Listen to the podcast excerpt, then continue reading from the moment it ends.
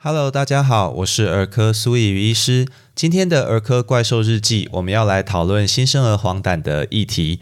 各位一定都经历过或者听说过，新生儿刚出生两到三天就要去检验黄疸的数值。那这数值如果太高，甚至需要去做照光治疗。那可是当问到什么是黄疸，那为什么要照光？实际上怎么做，能够答出来的人就不太多。所以今天主要就要来分享这样的资讯。那要知道什么是黄疸之前呢，我们先要弄清楚，黄疸讲的就是身上的胆红素过高。那胆红素在我们成人身上是怎么来的呢？我们知道我们身上有一种血球叫红血球，负责带氧气的那一种。那那个红血球呢，在生成跟代谢的过程中，就会产生胆红素。那这些刚产生的胆红素，我们叫它非结合型或者叫间接胆红素。这些胆红素呢，会跟蛋白结合，被送到肝脏。那经由肝脏的酵素代代谢就会变成所谓的结合型或者直接胆红素。那这些直接胆红素其实是水溶性的，所以就可以经由胆汁排到肠胃道，被我们肠胃道的细菌来作用，变成大便跟尿尿的颜色。这就是你我成人身上胆红素整个代谢的过程。那为什么新生儿会黄，你不会黄呢？哦，新生儿跟成人身上大概有三个不一样的地方。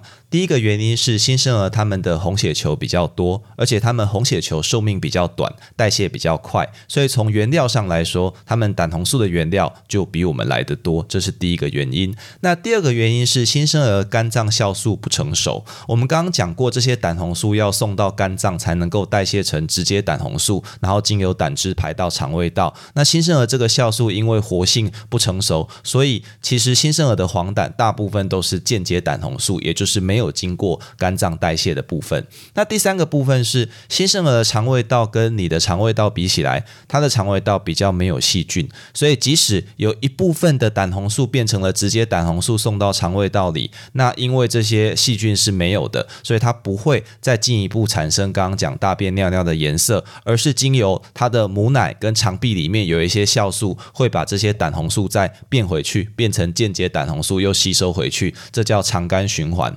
所以新生儿会有黄疸的原因就是三个原因：第一个，红血球比较多，代谢较快，原料较多；第二个，肝脏酵素不成熟；第三个，因为肠肝循环比较强，又吸收回去了，所以就会产生黄疸。那讲的这个原因，其实指的是生理性黄疸，就是每个人都会有的，通常也不会造成任何的问题。这样的黄疸通常在三天开始高起来，五天到了高峰，七天之后就会逐渐退。因为七天之后，刚刚讲的那个肝脏酵素活性就慢慢出来了，所以黄疸就会逐渐消退。那所以为什么我们要一直验它呢？甚至太高还要治疗？原来是因为新生儿的血脑障壁它不成熟，哦，就是保护脑部的那个就是血脑障壁，胆红素会进。进到脑部里面去，如果浓度太高的话，就会堆积，而且造成神经伤害。那这个神经伤害在慢性化之后，我们的表现就称叫称作核黄疸。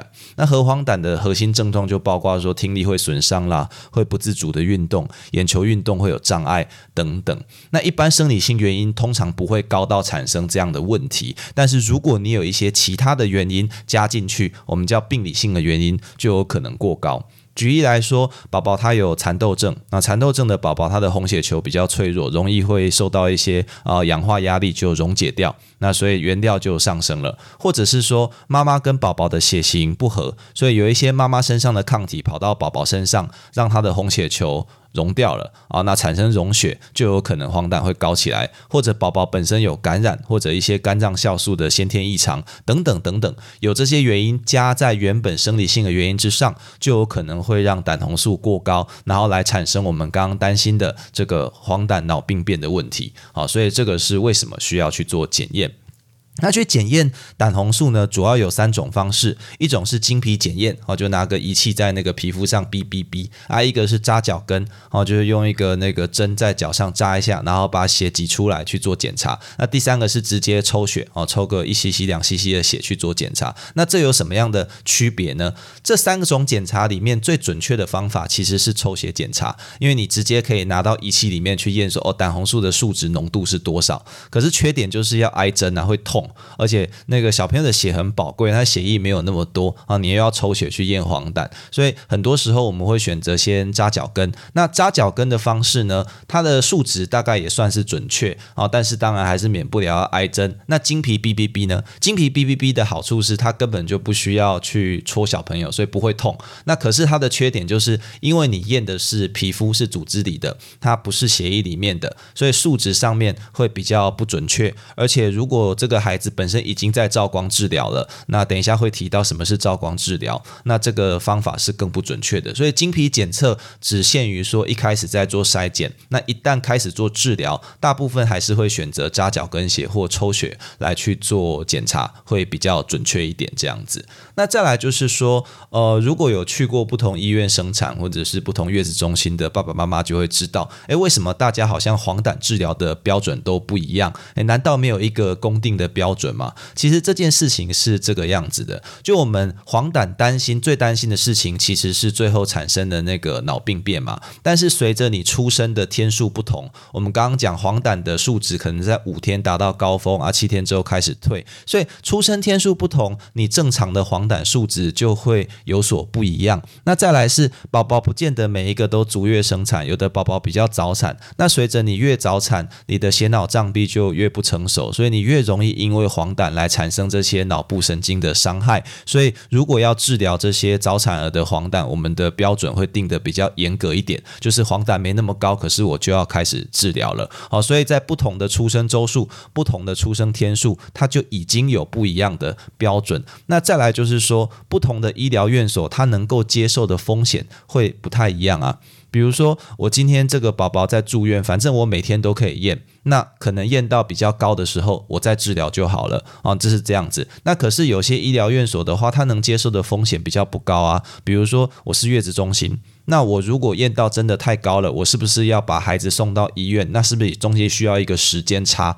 哦，那所以说我不可能抓那么严格啊。我如果抓到很高才开始治疗，那可能在处置上就会有点慢。好，所以这是一个风险评估的问题，才会造成大家的标准会有一些差距。那如果你真的想要一个数字，以足月的宝宝来说，大概五天以上、十八以上的数值是需要注意的。如果二十五以上，它会有比较高神经伤害的风险。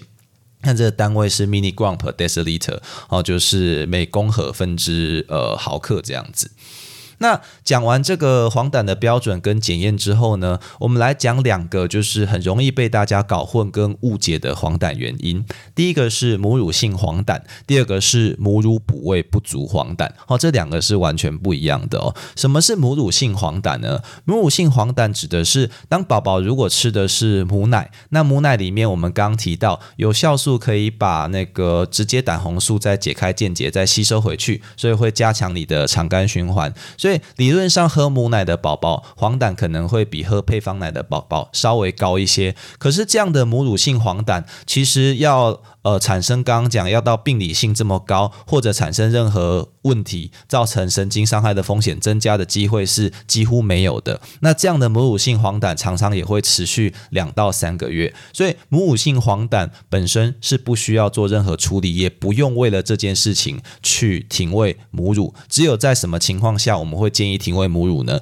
比如说你这个数字验起来真的已经很高了，高到我们觉得宝宝可能有神经伤害的风险，那我不希望有其他。他的理由让他的黄疸再往上升，这个时候可能会建议说，那我们先暂时不要喂母奶这样子。那第二个，什么是母乳补喂不足黄疸呢？就是说，有的时候妈妈一出生当然是想要喂母奶为主嘛，那可是母奶又不够，结果宝宝吃的量不够。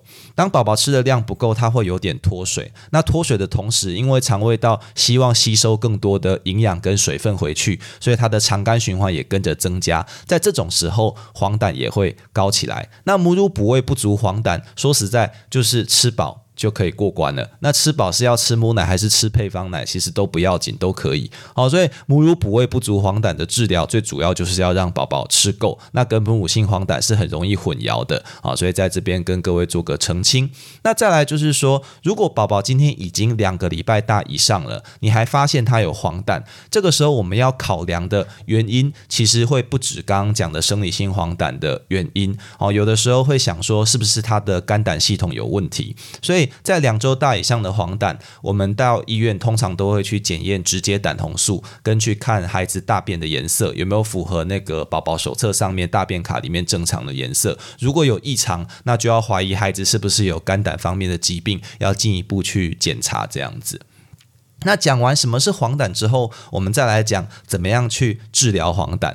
哦，当然，如果可能，就是要解决黄疸的原因嘛。前面讲过了。可是除了这个之外，我们最常用的就是照光。那照光治疗其实用的是特定波长的可见蓝光，主要是用四百二十五到四百七十五 nanometer 一个很特定波长的可见蓝光去照。那照到皮肤，照到这些胆红素之后呢，这些胆红素会变成可溶于水的状态，我们叫光红素。那名称不太重要啦，总之就是变成可溶于水。那经由血液循环就会到。肾脏，那肾脏就会滤到尿液里面再排出来，黄疸就得以降低哦，所以非常直觉，照光治疗的原理就是这样子而已。那。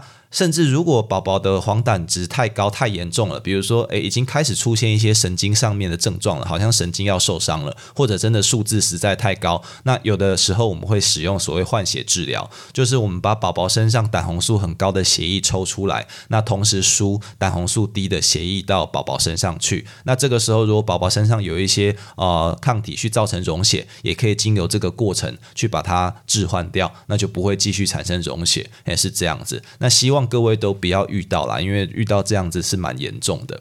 那再来就是说，在照光治疗，就会有一些爸爸妈妈开始问啦，那可不可以照日光灯啊？或者是说，可不可以拿到太阳下去 晒一晒，有没有用啊？那照日光灯的话。我们刚刚讲过，它需要一个特定波长的可见蓝光，所以你如果照一般的日光灯，那个波长是不对的，效果是不好。好，那照太阳光，太阳光里面理论上应该有所有光谱的那个波长都有嘛，对不对？可是照太阳光的问题是，台湾亚热带国家好热啊，你这去可能会。脱水，诶晒到脱水。那另外，太阳光里面也有紫外线，会造成灼伤哦，跟皮肤的细胞损伤。所以我们通常不建议，也不可以去照太阳光。那真的要照，只有在什么地方呢？在世界上有一些资源受限的国家，他们真的是照太阳光，但是要加个遮光罩，把你不想要的紫外线跟一些不要的波长的光去滤掉，也是这样来做。那台湾没有人这样子做了，哦，所以这个以上是我们怎么去治疗黄疸。